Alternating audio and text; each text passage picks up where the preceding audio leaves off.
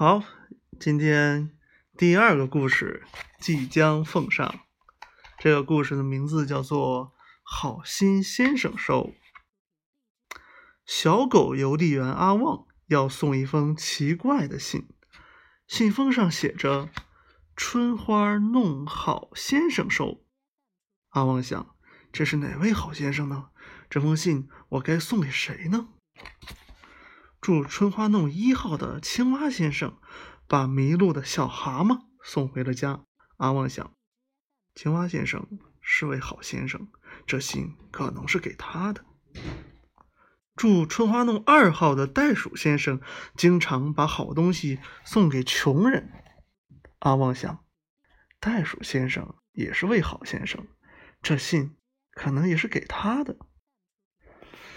住春花弄四号的侯先生给希望小学捐过钱，阿旺想，哦，侯先生也是位好先生，这信也可能是给他的。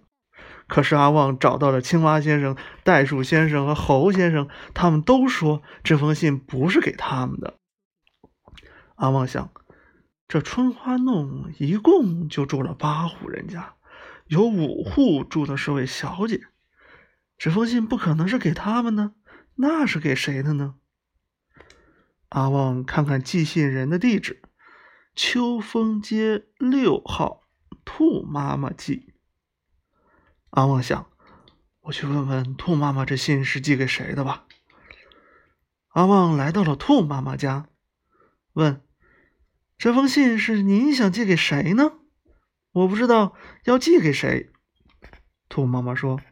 昨天晚上，小兔在外面玩，不小心掉到了坑里。后来有位先生把小兔拉了上来，又把小兔抱到了家门口。小兔只知道那人戴着礼帽，又看到他往春花弄走去了，所以我写了这封信，想表示我们对那位好先生的谢意。阿旺明白了，他想了想说：“这样吧。”把这封信贴到春花弄门口，让路过人都看到，这样好先生不是也看到了吗？于是兔妈妈拆开这封信，把信贴到了春花弄门口。兔妈妈想，总有一天好先生会看到这封信的。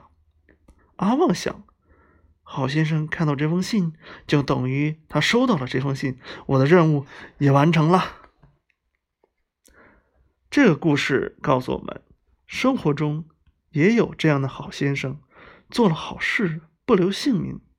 你做过好事吗？对于帮助过你的人，你是怎样表示感谢的呢？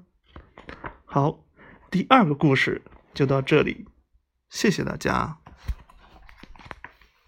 都怎么样？